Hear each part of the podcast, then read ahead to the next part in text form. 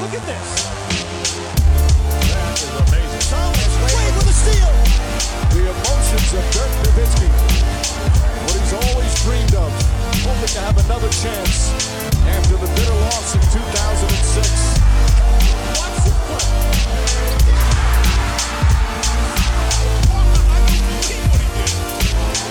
That is amazing. Hallo und willkommen zu Gutnext, dem deutschen Basketball-Podcast im Internet. Mein Name ist André Vogt Und mein Name ist Alina Hartmann.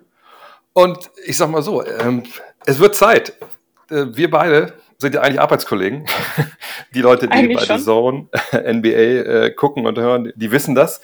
Aber wir haben uns in der Tat bis jetzt zu diesem äh, ja, hier Riverside Call noch nie wirklich gesehen. Von daher freut mich das umso mehr. Ich freue mich auch sehr. Es wurde Zeit auf jeden Fall, ja. Und man muss es erklären, weil wir als, als Experten, ich finde das Wort immer so blöd, ich sage immer lieber Co-Kommentator, ehrlich gesagt, wir arbeiten ja nicht zusammen. Es ist ja immer nur ein Kommentator und ein Co. Ich arbeite natürlich dann auch jetzt immer von zu Hause im Endeffekt, also als ich es noch gemacht habe.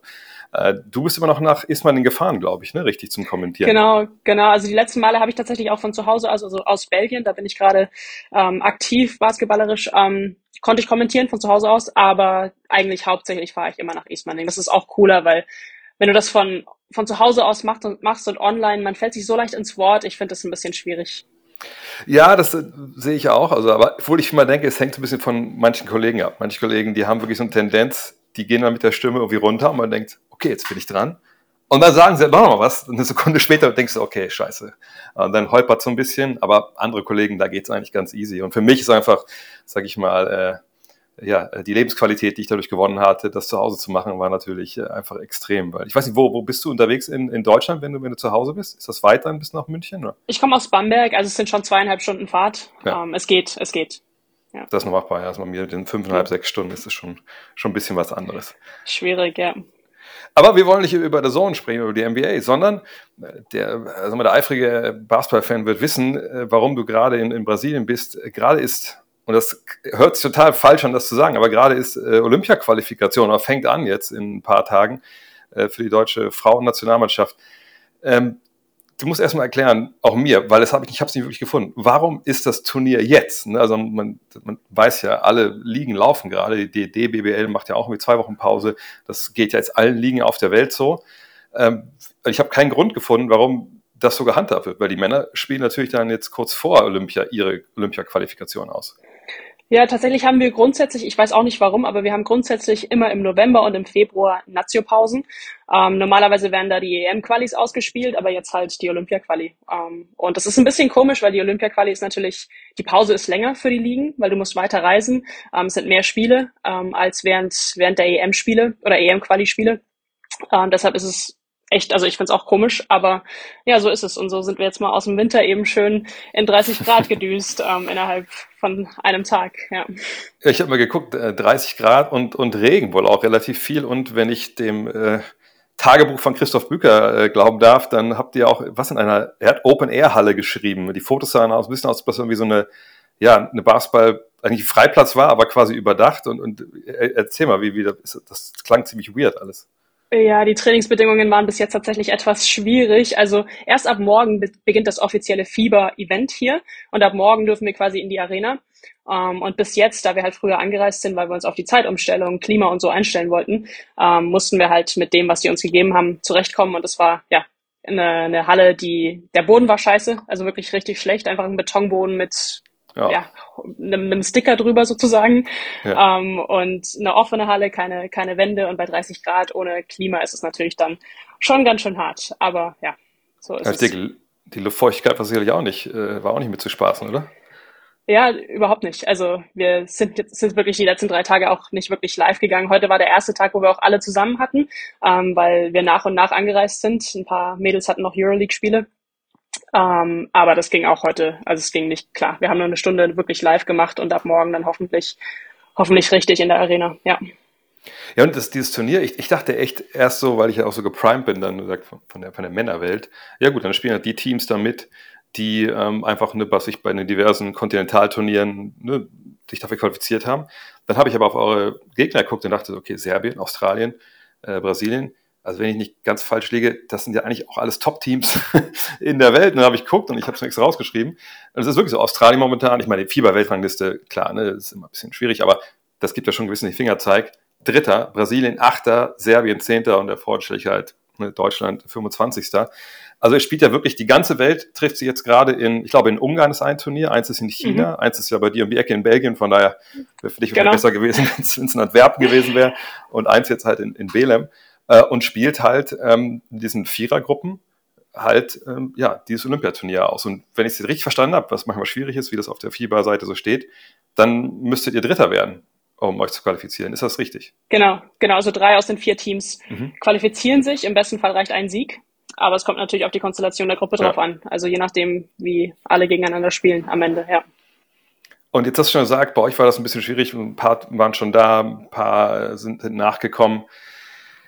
Und das erste Spiel ist am 8. Also es ist ja auch jetzt nicht mehr so viel hin, Zeit hin. Ähm, ist das jetzt ein klarer Nachteil für euch? Wie ist das bei den anderen? Wisst ihr das? Also sind die alle schon komplett gewesen? Wahrscheinlich auch nicht, weil die auch Euroleague gespielt nee, haben. Nee, die, die sind, genau, die sind auch alle in Stücken angereist. Ähm, Serbien ist noch gar nicht da. Die haben sich so. tatsächlich, die haben das anders gemacht. Die haben sich in Europa getroffen, also in Serbien getroffen, haben dort auch zwei ähm, Vorbereitungsspiele gegen Japan gespielt und fliegen, ich glaube, heute erst hierher. Weiß ich nicht, ob das besser ist. Du hast halt weniger Zeit, dich ans Klima und, und an die Zeitumstellung zu gewöhnen, aber dafür hatten die den Vorteil, halt vorher zusammen gespielt zu haben. Ähm, wird sich zeigen am Ende. Aber genau, also alle sind in Stücken angereist. Ich meine, auch aus Brasilien spielen ja nicht alle in Brasilien aktuell, sondern auch teilweise in Europa. Ähm, die Australier hatten die längste Anreise. Äh, die waren auch am frühesten hier. Genau, also im, im Prinzip, im Endeffekt haben alle die gleichen Bedingungen. Aber ich, ich finde es auch da wieder so weird, dass es ja nicht mal die Möglichkeit gibt, irgendwie ein Vorbereitungsspiel zu machen, um sich halt ne, dann für den Ernstfall jetzt einzuspielen, weil es, es geht ja dann direkt um alles. Es ist ja nicht, keine Ahnung, eine, eine Vorrunde, eine Gruppenphase, da gibt es eine Zwischenrunde und wenn du da mal ein Spiel verlierst, ist kein Problem, sondern es geht ja wirklich von Anfang an direkt ums Ganze, weil, weil jede Niederlage kann ja quasi, ne, also im Endeffekt auch echt ins Kontor schlagen. Genau, es ist super schwierig. Also wir hatten ja unser letztes Fenster im November. Mhm. Das war EM-Quali, aber da wir die EM 2025 selbst ausrichten, haben die Spiele für uns eigentlich gar nicht, gar nicht gezählt. Aber das war halt das letzte Mal, dass wir so zusammenspielen konnten. Ich glaube, es war halt gut, dass wir den Sommer über ähm, ja bei der EM auch erfolgreich waren und das Team mehr oder weniger, also natürlich sind Sato und Niara dazu gestoßen, aber mehr oder weniger abgesehen davon relativ gleich war. Also wir kennen uns, wir haben schon zusammen gespielt, wir haben die gleiche Trainerin, wir spielen dieselben Systeme mehr oder weniger.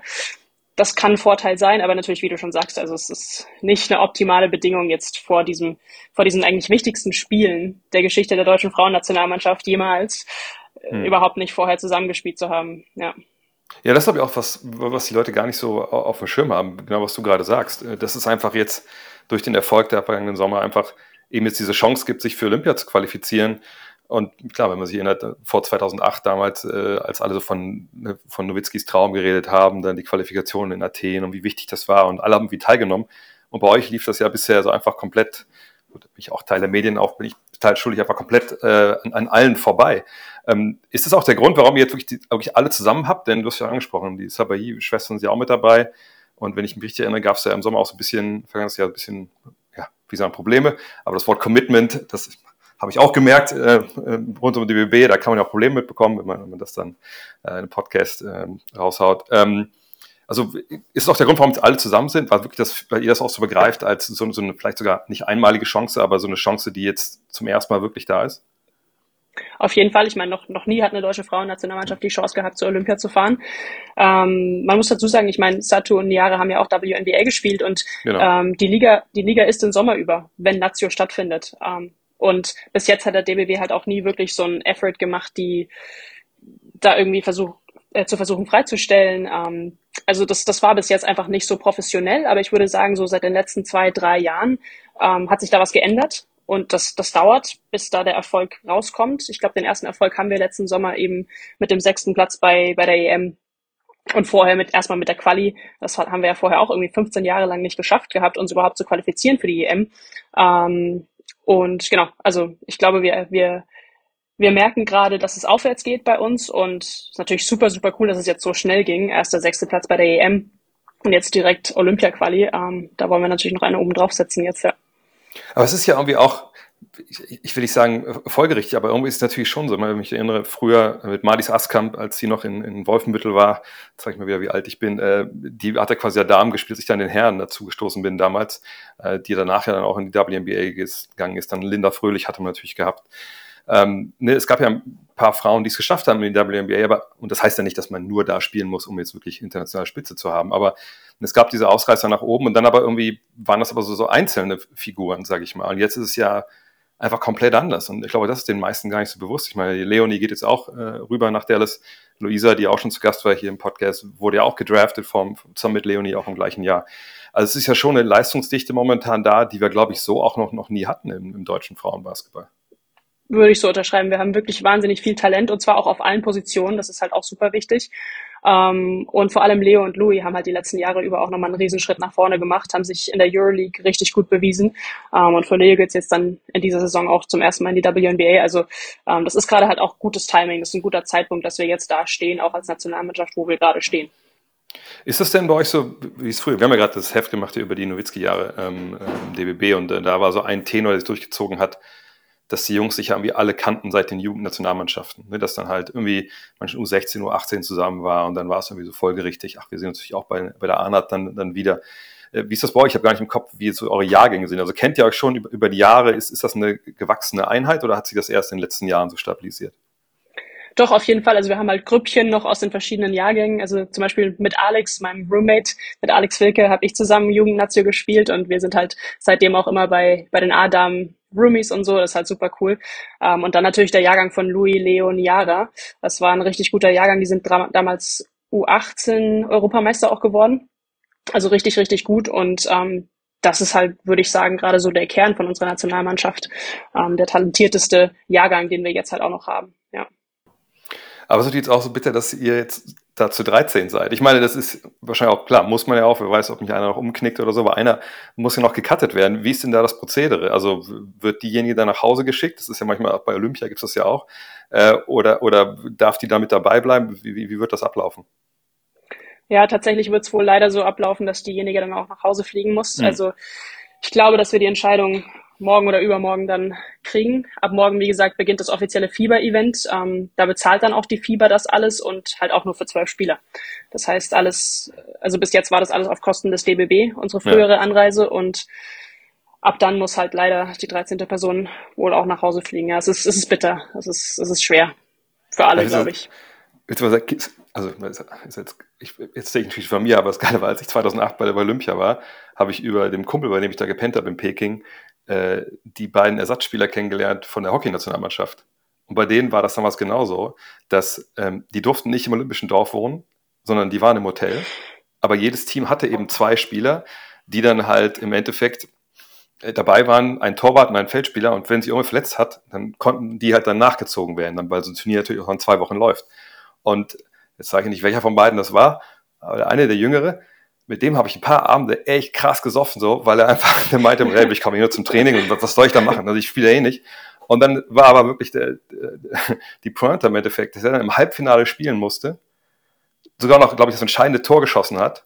Und dann am, am letzten Abend habe ich mich dann auch irgendwie, weil ein Kumpel von mir da gearbeitet hat, da in das deutsche Haus ge gemogelt. Und da waren die Hockeyjungs dann gerade da, haben alles abgerissen und dann durfte ich sogar die Goldmedaille anfassen und so. Von daher, so kann es natürlich auch laufen, aber auch da, ne, fand ich auch verrückt, dass halt waren zwei Jungs, die einfach mit dabei waren und auch zum Training durften, aber nicht im Dorf leben durften, weil es irgendwie zu teuer war für das IOC, wo ich auch so denke, das ist alles, das ja. ist alles nicht richtig und in dem Fall auch nicht. Ja, ist echt verrückt. Das Ding ist, hier kann man leider nicht, also selbst wenn sich wer verletzt, kannst du diesen Zwölferkader nicht mehr ändern. Ich meine, es hm. sind drei Spiele, es ist jetzt kein zwei Wochen Turnier hier. Ähm, das heißt, die 13. Person wäre halt hier wirklich quasi überflüssig, überflüssig sozusagen, deshalb, ja muss die wohl Auf leider der anderen abreisen. Seite, ich meine, ich weiß jetzt nicht viel über BLM, wo ihr seid, ne? Aber ich kann mir gut vorstellen, dass da die Hotels alle nicht unbedingt so mega teuer sind. Und selbst, wenn man jetzt sagen will, okay, wir nehmen ein Mittelklasse-Hotel, dann muss man da wahrscheinlich nicht auf irgendwelchen Küchenschaben schlafen, sondern das ist wahrscheinlich trotzdem irgendwie cool. Ich sag mal, die 300 Euro hätte man sicher auch noch investieren können. Aber gut, das haben wir ja nicht zu entscheiden. Und vor allem, wenn das jüngere Spieler sind, die vielleicht auch in Zukunft ja. eine größere Rolle hier spielen und vielleicht einfach die Erfahrung mitnehmen können. Also sehe ich ganz genauso wie du, aber es ist halt nicht unsere Entscheidung zu treffen. ja. ja. Und irgendeine Akkreditierung kriegt man sich ja auch noch ausgedruckt. Naja, man muss ja nicht verstehen, was manche Verbände und so machen. Ähm, aber du hast schon gesagt, es ist natürlich jetzt für euch einfach auch brutal, ohne, ohne Vorbereitungsspiel ähm, dahin zu kommen. Ich habe beim Christoph gelesen, ja, da wurde viel 5 gegen 0 gelaufen, wo ich so dachte, krass, und das ist halt wie drei Tage, bevor es halt dann, bevor es den Ernstfall gibt. Ähm, wie, wie, lief das jetzt im Training? War das irgendwie holprig, so wie man es sich vielleicht vorstellt, wenn man das hört? Oder war das eigentlich, weil du auch schon angesprochen hast, der euch ja auch schon ein bisschen kennt, war das dann relativ smooth und, man kommt da dann, man muss doch nicht irgendwie bei Null anfangen, wenn man sich bei so einer Maßnahme jetzt trifft? Also erstmal muss ich dazu sagen, 5 gegen 0 klingt vielleicht ein bisschen lässig, aber wir kamen alle direkt von Spielen. Wir kommen die, alle direkt aus der Saison. Also wir ja. sind alle fit. Wir müssen, wir müssen jetzt hier nicht krass bei 40 Grad hoch und runter laufen. Es geht wirklich gerade eher um den Feinschliff. Ähm, deshalb ähm, haben wir viel an Timing, Spacing und solchen Sachen halt gearbeitet in den letzten drei Tagen. Wir waren in den ersten zwei Tagen auch nur zu siebt, also so viel andere Dinge kannst du halt auch nicht tun, außer halt noch ein bisschen Skills und Werfen. Ähm, und ich denke, dass wir dann ab, also heute, wie gesagt, war schon die erste Stunde so ein bisschen live und ab morgen in der Arena werden wir dann, werden wir dann richtig Vollgas geben. Ähm, Nochmal für einen Tag, weil dann am Mittwoch ist auch schon der Tag vorm Spiel. Da gehst du halt auch nicht mehr so krass in die Belastung und dann geht's schon los.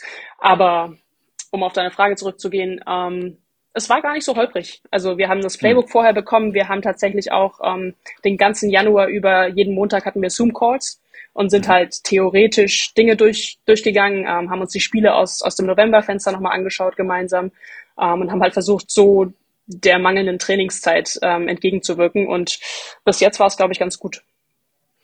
Gleichzeitig stelle ich mir das super schwer vor für euch jetzt auch, weil natürlich mit Satu jetzt jemand dazukommt, der ja schon einfach ein Standing halt hat, äh, die, die, natürlich auch in so eine Mannschaft kommt und wo man schon sagen muss, na gut, die wird jetzt schon ein paar Mal auf den Korb werfen und wird schon ein gewisser Fokuspunkt, denke ich, sein in, in vielen Situationen. Und die war ja aber vergangenes Jahr jetzt nicht dabei. Und da, glaube ich, diese Rollen dann so, so zu verteilen, jetzt sag, ohne eine richtige Vorbereitung, also da bin ich wirklich gespannt, wie, wie das laufen wird, weil äh, ich kann mir vorstellen, dass es für euch jetzt sicherlich auch nicht leicht, weil das ja auch gerade auch ne, die Spielerin, die es vielleicht vergangenen Sommer dann auch verstärkt den Ball in der Hand hatten, ja einfach auch betrifft und erstmal diese Rollen sich ja dann erstmal neu ausbilden müssen. Ja, sehe ich ganz genauso. Also ich glaube auch, dass es vielleicht im ersten Spiel teilweise noch ein bisschen holprig sein könnte. Also wie gesagt, im November haben wir in der Konstellation zwei Spiele gespielt, aber zwei Spiele sind halt auch nur zwei Spiele und das war vor drei Monaten. Also es ist schwierig, es sind keine guten Konditionen, aber am Ende des Tages ist es halt auch die Aufgabe von Lisa, unserer Trainerin, Lisa Tomaides, das halt dann in den Griff zu kriegen und die Rollen so gut wie möglich zu verteilen und ähm, jedem klar zu machen, was sie braucht, um damit das Team am Ende Erfolg hat. Und es ist ja auch nicht so, dass ihr zwei Wochen Zeit habt, dann auch während des Turniers irgendwas zu ändern, sondern der Spielplan, ich kann es ja kurz sagen, für die Leute, die da Magenta Sport einschalten wollen, es ist ja gratis für alle. Ne, am 8. geht's los, glaube ich 21 Uhr deutscher Zeit, wenn ich jetzt nicht ganz falsch gerechnet habe, mhm. gegen Serbien. Dann habt ihr einen Tag Pause, okay, cool. Und dann am 10. geht's dann gegen Australien, auch um 21 Uhr. Und aber direkt dann Back-to-Back dann am 12., aber um 0 Uhr deutscher Zeit geht es dann gegen Brasilien. Also es ist ja wirklich so, dann, wenn es losgeht, geht's los. Und, und dann gibt es auch nicht mehr viel Zeit, irgendwas äh, großartig anders zu machen. Wie gut seid ihr denn mit der Arbeit von, von Serbien, Australien und, und, und Brasilien äh, vertraut? Also würdest du dir zutrauen, jetzt zu jedem Team irgendwie einen Scouting Report mir hier abzugeben? Also zu Serbien vielleicht schon. Darauf haben mhm. wir uns bis jetzt auch fokussiert, würde ich sagen. Ja. Also auch in den Zoom-Calls, die wir schon hatten und so haben wir schon gegen Serbien äh, über, über Serbien gesprochen. Gegen die haben wir auch bei der EM gespielt zum Beispiel. Ähm, auf Australien haben wir uns noch gar nicht konzentriert, einfach weil das, glaube ich, die schwerste Nuss zu knacken ist und das vielleicht einfach nicht unser Fokus sein muss. Brasilien wird dann, glaube ich, nochmal tricky. Damit haben wir uns auch noch nicht so richtig befasst. Also gerade ist Fokus voll auf Serbien, aufs erste Spiel. Da wollen wir all in gehen mhm. ähm, und schauen, was passiert. Weil ihr auch denkt, dass das Serbien so dann vielleicht also das Team ist, wo, wo euch dann um, drei, um Platz drei mit denen kloppt im Endeffekt. Genau, also ich glaube, Serbien und Brasilien sind die Teams, die wir attackieren müssen. Ähm, vielleicht noch ein bisschen mehr Serbien als Brasilien, weil Brasilien hat halt auch den Heimvorteil so ein bisschen im Rücken. Ja. Ähm, die halbe Mannschaft spielt in Brasilien, das heißt, die haben diesen ganzen Klima, die Klimaumstellung, Zeitumstellung nicht durchmachen müssen und ähm, von dem, was wir gehört haben, kommen wohl oder werden wohl auch sehr, sehr viele Menschen in die Halle kommen. Also es werden so 8000 Leute dann auch zu dem Brasilien-Spiel erwartet. Ähm, das ist im Damenbasketball schon eine Nummer und ja, wenn du dann so schreiende Brasilianer noch im Rücken hast, dann kann das, kann das ein hitziges Spiel werden. Das heißt, wir wollen es nicht drauf ankommen lassen, dann am Ende in diesem dritten Spiel, ähm, um alles spielen zu müssen. Also es wäre schon super cool, wenn man das vorher irgendwie klar machen kann. Ja, vor allem, das muss man auch ganz klar sagen, das ist ja nicht nur bei, bei Frauenturnieren so, eigentlich bei allen Fieberturnieren, ausgenommen vielleicht jetzt Köln vorletztes Jahr, wenn die Heimatschaft nicht spielt, ist es halt, ist es leer. So, ne? Also ich, ja. wir haben damals, weiß ich noch, 2017 in, in Tel Aviv auch, äh, da, beim Einspiel von Deutschland, da waren 25 Mann in der Halle. So, das, das darf man sich eigentlich gar nicht vorstellen bei solchen großen Turnieren. Aber das ist natürlich dann jetzt auch, klar, äh, wird Brasilien nicht anders sein. Und wenn du natürlich dann noch den, diesen, diesen, diesen Kontrast hast, hast zwei Spiele quasi wie so ein Trainingsspiel, früher in der Regionalliga, und dann auf einmal hast du halt dann so eine Kulisse, das wäre natürlich auch schön, wenn man das dann mitnehmen könnte ohne Druck. Ne? Das, das wäre natürlich der, der, Idealfall. Aber nochmal zurück zu Serbien. Dann, aber wenn du darüber schon was erzählen kannst, was macht die Serben denn stark? Also worauf müsst ihr, müsst ihr achten da zum Auftakt? Also zum einen ist Serbien eine Mannschaft, die einfach wahnsinnig viel Erfahrung hat auf dem Niveau. Also die sind seit vielen, vielen Jahren immer oben mit dabei, ähm, spielen immer gute Eurobaskets, fahren eigentlich regelmäßig zu Olympia und zu großen Turnieren. Also die wissen einfach, wie es geht. Ähm, die wissen, wie man mit Druck umgeht. Das ist schon mal das eine. Ähm, dann haben die super gute Guards, aber ich glaube, dass wir auf der großen Position wirklich überlegen sind. Ähm, mittlerweile mit Louis, Marie Gülich, hm. ähm, Niara, die jetzt auch dabei ist. Ähm, da sind wir echt richtig, richtig gut besetzt und das wird, glaube ich, der Schlüssel so ein bisschen, dass wir das ausnutzen. Ähm, die machen viel Fullcourt-Druck, haben auch eine Presse. Da haben wir auch an einem, an einem, an einem Pressbreak gearbeitet jetzt in, in den letzten Tagen. Ich weiß nicht, wie viel ich jetzt hier auch. Äh, wie viele Serben mir zuhören, meinst du? genau. Nein, aber die, die Halle, das, das ist noch so ein Ding, da, da waren auch Menschen, die war öffentlich zugänglich und wir, Was? also wir waren uns auch sicher, dass Brasilien okay. da bestimmt irgendwelche Leute hingeschickt hat, die zuschauen. Ähm, wir haben versucht, alle Plays auf Deutsch anzusagen, aber es ist, ja, es ist schwierig. Es ist schwierig. Ähm, nee, genau. Ähm, aber das, so viel, so viel würde ich zu Serbien sagen. Ja, du hast schon angesprochen, also die, deutsche Mannschaft, Marie war ja auch schon äh, zu Gast, sogar zweimal sogar schon. Ähm, das war, glaube ich, auch dann vergangenes Jahr auch zu sehen. Unterm Korb ist das einfach wirklich auch, äh, also da ist natürlich eine klare Stärke, auch mit Luisa das, das ist ja auch, mir geht ja immer das Herz auf, wenn ich Menschen sehe, die unterm Korb wirklich auch nochmal einen Post-Move haben, ne, die mal rechts antäuschen, links gehen, über die, über die Schultern. Es ist einfach, ist schön. Und das, ich weiß, ich will nicht sagen, dass es den Männern abhanden gekommen ist, aber auch gerade bei Luisa, ich, ich folge ja Instagram auf Instagram wenn sie dann immer die Highlights repostet von, von ihrem Club da in Frankreich, das ist ja war echt, denke ich so, ja, so muss es sein. So, das, so bin ich aufgewachsen. Ähm, und vor allem ist es ja wirklich auch so ein bisschen, wie soll ich das sagen? Ich will nicht mal sagen klassischerer Basketball, wie ihr den spielt, aber es ist natürlich schon auch ein Fokus da, dass der Ball in Low Post geht und dass man halt die Offensive auch über die Großen aufzieht. Und das finde ich, äh, das muss auch erstmal gestoppt werden, weil eins gegen eins sind ja viele von denen einfach auch nicht, nicht ganz zu halten, oder? Das sehe ich genauso vor allem. Ich meine, Louis und äh, Marie können halt auch werfen von außen. Ja. Das macht die halt nochmal gefährlicher. Haben richtig krasse Footwork, wie du gerade schon meintest. Also die Post-Moves sind da auf jeden Fall eine gute Waffe. Das Schwierige an dem Turnier ist, dass wir dann gegen Australien und Brasilien allerdings nicht mehr so den Vorteil innen haben, weil ja. da sind die beiden Mannschaften halt voll, voll gut besetzt.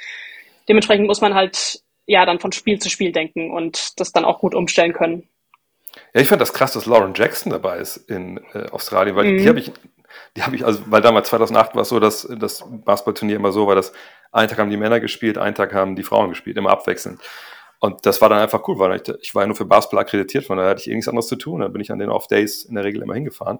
Und äh, da war Lauren Jackson, ich meine, das war 2008, 15 Jahre her, da war die auch schon voll der Star. Ja. Einfach, einfach auch Wahnsinn, wie, wie, wie, wie gut die in deinem Korb unterwegs war. Jetzt vielleicht mittlerweile wenn man so, was ich, äh, aus der WNBA die, die besten Spielerinnen seht, hier, was ich, Elena Deladonna oder so, die haben ja nochmal diese andere Option, auch rauszugehen. Das hat, hat sie ja nie, glaube ich, gehabt. Aber das, äh, da freue ich mich auch schon drauf, da mal reinzugucken, weil ich, ich weiß, wie viel die noch spielt, aber die ist ja einfach echt eine absolute Legende. Ja, total. Also auch für uns ist das cool. Ich meine, wir laufen uns ja auch über den Weg ähm, beim Essen und so. Also wir haben alle, mhm. alle Mannschaften haben in so einem großen Raum auch Essen und teilweise hast du halt gleichzeitig Essen und das ist schon cool, dann solche Leute auch einfach zu sehen und zu wissen, ja. boah, die haben eine krasse Karriere hingelegt und sind hier immer noch am Start und wir dürfen die jetzt hier live sehen und spielen sogar gegen die. Also es ist cool auf jeden Fall. Ja, das krasse ist auch, dass ich, ich meine, das, im Endeffekt, jetzt weiß ich das ja alles, aber dass auch die Amis ja auch in, in der Quali spielen und dann halt, dann auch mit, klar, mit der absolut, mit, mit Brenner Stewart und allen dann da äh, unterwegs sind. Das ist irgendwie schon cool und du hast schon angesprochen, das ist ja auch bei den Fieberturnieren halt immer so, dass es dann halt ein Spielerhotel gibt wo dann ja alle Mannschaften zusammen sind. Und das finde ich macht ja auch ein großen Stück von diesem Reiz von so Fieberturnieren eigentlich auch aus, dass es dann irgendwann auch so ein bisschen so ein, ja, so einen Klassenfahrtscharakter irgendwie bekommt. Nicht nur mit der eigenen Truppe, sondern genau wie du sagst, eben auch mit, mit Spielern aus, aus anderen Ländern. Also, oder vielleicht kennst du ja auch einige von denen aus, aus, dem, aus dem Verein oder aus der Liga? Ja, genau, das wollte ich gerade sagen, weil man kennt sich ja dann schon auch. Also man hat hier ja. mal zusammengespielt oder ähm, ja, also man kennt sich einfach und das ist halt cool und ja, so letzte Abende sind halt auch immer cool. ja, gut, ähm, ja. Man tauscht dann auch gerne so Gier, ähm, obwohl immer niemand die Peak-Sachen haben möchte von, von Deutschland, aber egal. Ja, gut, nee, es ist, es ist, es ist cool, es ist cool. Es ist auch, diese Events haben einen coolen Charakter auf jeden Fall. Um nochmal kurz zu Team USA was zu sagen, ähm, mhm. bei denen ist es ja noch krasser, weil ich meine, deren ganze die, deren ganzes Roster besteht aus WNBA-Spielern und Olympia ist ja sogar während der WNBA-Saison. Ähm, die sind schon qualifiziert als Weltmeister, aber die nehmen jetzt halt dieses Qualiturnier mit, um überhaupt nochmal gemeinsam spielen zu dürfen vor Olympia, mhm. weil die dann, also die werden, glaube ich, alle freigestellt von ihren Vereinen. Die WNBA macht eine kurze Pause, allerdings halt wirklich nur für Olympia. Also die haben null Vorbereitung davor. Krass. Und deshalb nehmen die jetzt halt dieses Turnier mit, um, um einfach nochmal gemeinsam zu spielen auch, ja. Ja, das ist mit diesen Spielplänen, das ist alles, ist halt alles Murks. Ich meine, ne, ob es jetzt Euroleague und Fieber war, Gott sei Dank hat sich das jetzt ja irgendwie geklärt, aber dann NBA, also WNBA mit, mit Olympia. Es erinnert mich immer so ein bisschen an die NHL, die früher auch immer dann, oder jetzt habe ich immer noch, ne, wenn dann irgendwelche großen Turniere sind, haben sie, entweder machen sie Pause oder spielen nur die mit, die schon ausgeschieden sind aus den Playoffs. Das wird dem Sport dann auch, auch nicht so wirklich gerecht im Endeffekt. Ähm, aber gut, es ist halt, ist halt so, wie es ist leider. Ähm, wenn du jetzt sagst, ähm, es ist, es ist halt ein starker Kader und ne, wie gesagt, das ist, die Besten der Besten sind dabei. Also ist das wirklich jetzt so, also ohne dass jetzt irgendwie uns nahe trittst, dass du wirklich sagen würdest, das ist momentan wirklich so unser deutsches Streamteam. Also da, da, fehlt jetzt keiner, wo man sagen müsste, auch wenn der dabei wäre, dann wären wir noch ein bisschen besser. Oder, oder gibt es da eine Person, die einfach nicht dabei ist, wo sie verletzt ist oder, oder einfach oder nicht nominiert wurde? Ich würde sagen, wirklich die Besten sind gerade fit, die sind dabei. Ähm, ja, nee, also ich, ich glaube, dass wir wirklich auf jeder Position richtig gut besetzt sind. Ähm, Finde ich wirklich, dass wir gerade ja seit vielen, vielen Jahren wahrscheinlich oder vielleicht sogar die beste deutsche Damen-Nationalmannschaft ever sind. Ja. Und ich muss auch sagen, Leonie hat ja aber auch jetzt nach ihren ganzen Verletzungen einfach einen, einen krassen Sprung nochmal hingelegt. Also, das denke ich mir jetzt auch, das ist ja auch jemand, der jetzt nicht umsonst wurde sie jetzt ja rübergeholt dann von, von New York, glaube ich, ne? Die haben sie rübergeholt. Mhm. Ne? Ja, ja, genau. Ja, genau. Ähm, ja. Äh, was warst du von ihr in diesem Turnier? Weil ist natürlich schon einer, die jetzt auch im vergangenen Jahr einen großen Fokus halt hatte und gerade wenn wir davon sprechen, ist unterm Korb natürlich äh, damit Luisa und Marie in, in, Jahre einfach echt schon recht absolute Macht unterwegs ist. Leo ist ja auch ein bisschen auch das Gegengewicht, glaube ich, am Flügel. Das kann man, glaube ich, schon so sagen, zusammen mit Satu. Genau, ich würde fast sagen, Leo ist unser Schlüssel. Also wenn Leo hm. gut spielt, dann sind wir, dann sind wir so, so schwer zu schlagen. Ähm, ich glaube, dass sie sehr, sehr viel Druck kriegen wird. Ähm, und das liegt halt dann an uns und auch an unserer Trainerin, das dann irgendwie so hinzukriegen, dass wir trotzdem gute Looks für sie kriegen. Aber ich meine, Leo ist gerade in Topform, spielt eine super Saison mit ähm, Saragossa auch in der Euroleague. Ähm, wenn sie das mit hierhin gebracht hat, dann, dann wird das, glaube ich, richtig gut für uns. Ich freue mich drauf. Ja, ich finde, also ich habe von ihr oft natürlich ja nur die Highlights immer gesehen, so, aber ich finde, man muss schon ein ganz bestimmter Typ Mensch sein, wenn man so Basketball spielen möchte, wie, wie Leo das spielt, weißt du, was ich meine? Weil das ist ja mhm. schon so, also die scheißt sich halt nichts, oder? Oder sehe ich das nee. falsch? Ich habe noch nie mit dir nee. gesprochen, aber das scheint jemand zu sein, der sagt, nee, also, ich kann das, deswegen mache ich das auch. Und wenn der Ball daneben ist, dann ist der nächste halt wieder drin. Also das ist, ist glaube ich, ja. so, wie sie das Spiel sieht, oder? Total. Und also bei Leo finde ich halt so cool, dass sie, dass sie trotzdem auch so die kleinen Dinge macht. Weißt hm. du, die ist super talentiert und kann richtig gut werfen und zum Korb ziehen und hat einen krassen Körper, aber die verteidigt auch gut, sie reboundet. Die macht alles. So, die ist überall. Und das, das ist halt super wichtig für uns, so jemanden zu haben. Lass nochmal über eure Trainerin sprechen. Ähm, was ist das, oder was, wenn du sagen müsstest, wie, wie sie ähm, euch spielen sehen, also welch, welchen, welchen Charakter ihr, ihr haben solltet, wenn das alles nach ihr gehen würde, zu 100 Prozent? Wie, wie, wie würde sie euch als Mannschaft beschreiben, wenn, wenn sie ihr den idealen Basketball spielt, den, den sie euch vorgibt? Also ich glaube, sie möchte, dass wir sehr schnell spielen. Mhm. Ähm, für sie ist es zum Beispiel auch okay, wenn jetzt Marie den, den Ball reboundet, dass Marie direkt vordribbelt. Und ich meine, dass das, ich finde das auch super cool. Also wenn wir, wenn wir Posts haben, die den Ball dribbeln können, warum nicht? Das macht alles schneller. Mhm. Ähm, das ist schwer zu verteidigen. Ähm, wir sind super groß und lang. Also sie mag das nicht so gerne mit kleinen Guards zu spielen, sondern will immer die große Line-Up auf dem Feld haben. Auf jeder Position. Ähm, das macht uns auch schwer zu verteidigen, auf jeden Fall äh, gibt uns Vorteile körperlich gegen vor allem Serbien jetzt in dem Turnier hier. Aber auch Brasilien hat kleine Guards, also auch da kann uns das zum Vorteil werden. Ähm, ja, sie ist, sie ist sehr organisiert. Also ihr Basketball ist zum einen sehr frei, aber zum anderen auch sehr organisiert. Das ist jetzt, das klingt jetzt komisch, aber wir müssen halt genau wissen, wann wir welche Reads haben. und dann haben wir die Freiheit, gewisse Reads zu wählen aus gewissen Situationen. Hm. Ähm, und daran haben wir halt seit dem Sommer gearbeitet und das sah jetzt auch heute im Training ganz gut aus. Und ja, also sie ist da aber sehr, sehr auf Details bedacht. Sie hat heute auch gefühlt hundertmal gestoppt und gesagt, hey, der Winkel war zu hoch, ähm, bleib länger in der Corner. Ähm, wirklich so kleine Details, ähm, an denen wir gerade arbeiten. Da ist sie sehr pingelig, aber das ist ja am, am Ende des Tages auch echt gut für uns. Ja, ist ja ein gutes Zeichen, wenn ihr schon bei den pingeligen Sachen seid. weißt du, was ich meine? Wenn wir alle ja, schon an dem Punkt sind, dann ist ja schon mal gut. Dann haben wir, haben wir ja schon mal viel gewonnen. Dann lass mal ein bisschen vorausblicken. Ähm, du, hast schon, du sagst, du spielst in Belgien. Ähm, das ist jetzt, sagt, die Saison wurde unterbrochen, du, du bist abgereist, so, dann geht es irgendwann äh, zurück äh, nach Belgien also, was, was machst du mit deiner Mannschaft? Also, trainieren die weiter, also mit deinem Team? Trainieren die weiter? Äh, fehlen da jetzt viele, weil sie irgendwo in der Weltgeschichte unterwegs sind? Wie, wie muss ich mir das vorstellen? Also bei mir im Team tatsächlich, wir haben einige Nazi-Spielerinnen, mhm. allerdings aus keinen Nationen, die jetzt noch bei einem anderen Olympia-Quali-Turnier mitspielen. Das heißt, ich bin die Einzige, die fehlt. Die haben jetzt fünf Tage frei bekommen, glaube ich. Ähm, was, glaube ich, auch mal ganz gut tut, weil unsere Saison auch echt lange war bis jetzt, ähm, anstrengend war und die haben fünf Tage frei bekommen, weil halt zwei Wochen kein Spiel ist ähm, und starten heute, soweit ich weiß, wieder ins Training und trainieren jetzt halt bis zum nächsten Spiel. ähm, ich glaube, die haben irgendwie ein Trainingsspiel noch am Wochenende und so, aber da ändert sich gerade nicht viel. Die, die sind weiter im normalen Trainingsalltag und ich stoße halt wieder dazu, wenn ich zurückkomme in, in der Woche. Und dann geht es ja für dich dann ganz normal weiter, weil ich meine, das ist ein so ein Punkt, dass man sich natürlich auch schon fragt, okay, also du bist ja nicht die einzige äh, deutsche Nationalspielerin, die nicht in Deutschland in der Bundesliga spielt. Und auch wenn die DBBL, ich glaube, da hat sich in den letzten Jahren ja auch einiges wieder getan, das ist ja, glaube ich, nicht mehr, ich will nicht sagen schlimm, aber äh, also, also es ist besser geworden, als es in der Vergangenheit war, glaube ich. Ähm, aber was ist der Grund, warum ihr eigentlich fast alle im Ausland irgendwie spielen? Ist es wirklich, ähm, sind es die Strukturen, ist, ist es aber das Geld, was sind so die Hauptgründe, warum man dann, äh, weil Belgien haben bestimmt viele jetzt auch nicht unbedingt großartig als äh, Basketballnation mit einer, mit einer starken Liga auf der, äh, auf der Karte. Ja, tatsächlich, ähm, es sind auf jeden Fall die Strukturen und das ist auch, auch ein bisschen das Geld schon. Ähm, mhm. Also das ist selbst in Belgien besser als in Deutschland.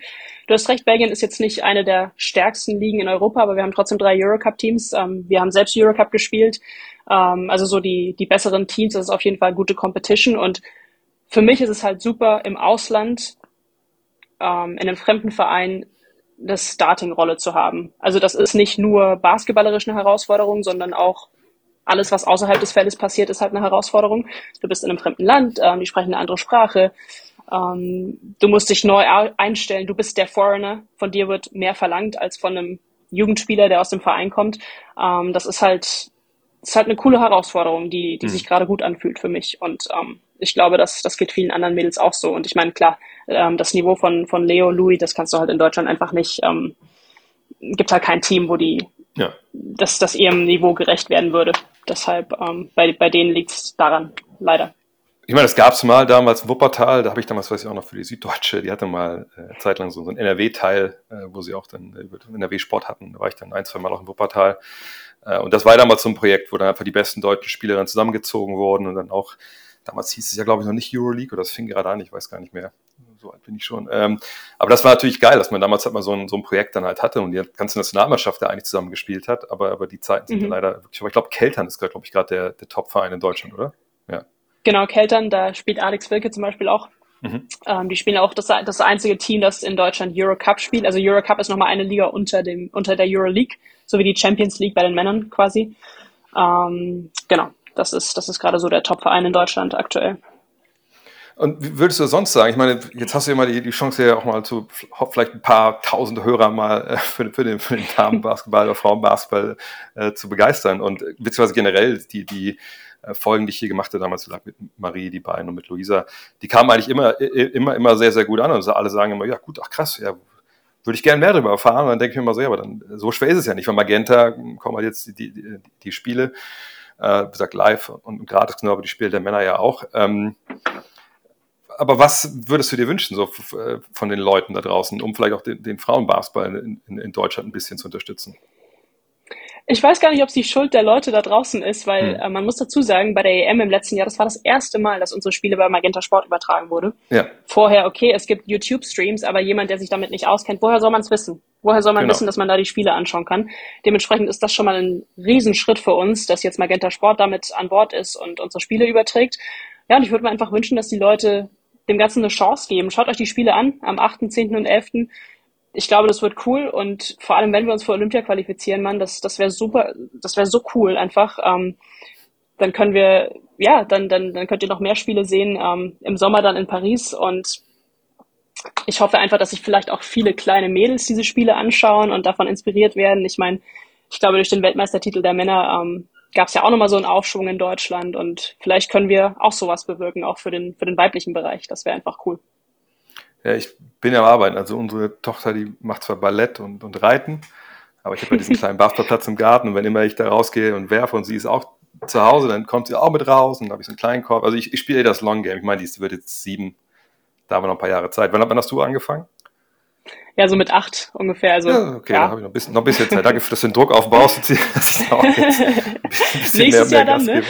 Ja, aber ich dachte mir, das mit dem Ton ist gar keine schlechte Sache. Weißt du, allein so Kraft, weißt du ja selber. Wenn du jetzt einmal in frühen Jahren äh, die Kraft aufgebaut hast, dann, dann hast du die ja auch. Und dann ist es auch, glaube ich, auch für den Basketball nicht schädlich. Und so ein bisschen Ballettspannung und ein bisschen vielleicht Rhythmusgefühl vielleicht, das ist ja auch, auch nicht und auch nicht so schlecht. Vor allem in dem, vor allem in dem Alter ist es, glaube ich, sehr, sehr wichtig, dass ja. man auch seinen Körper einfach erstmal kennenlernt und ein Körpergefühl entwickelt, egal in welchem Sport, ja.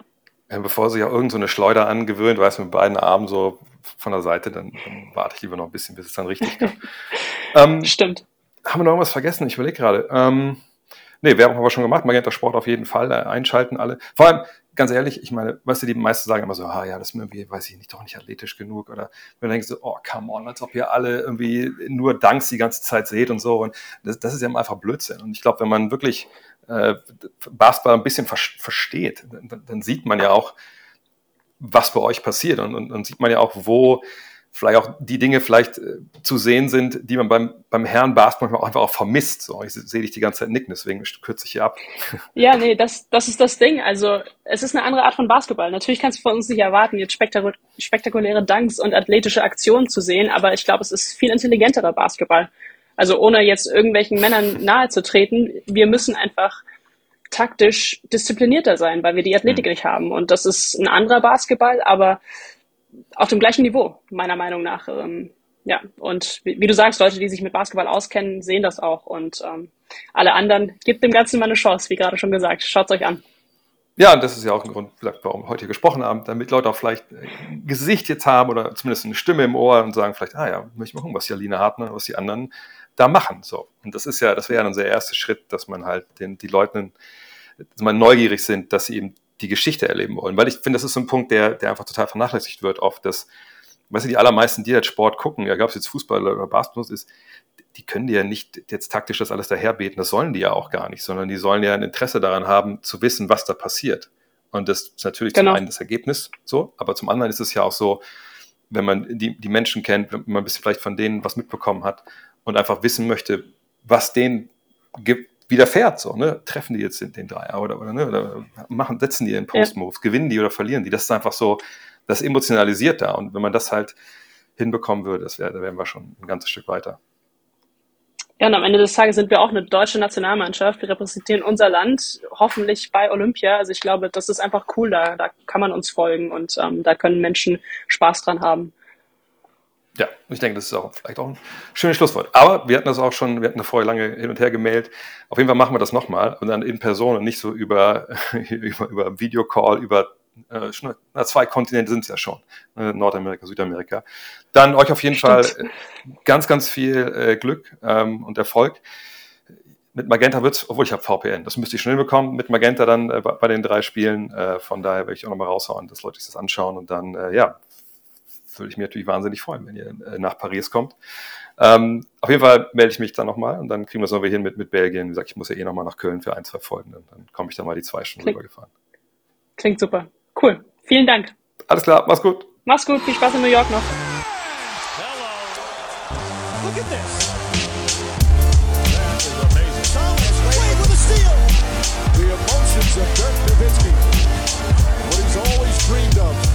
To have another chance after the bitter loss in 2006.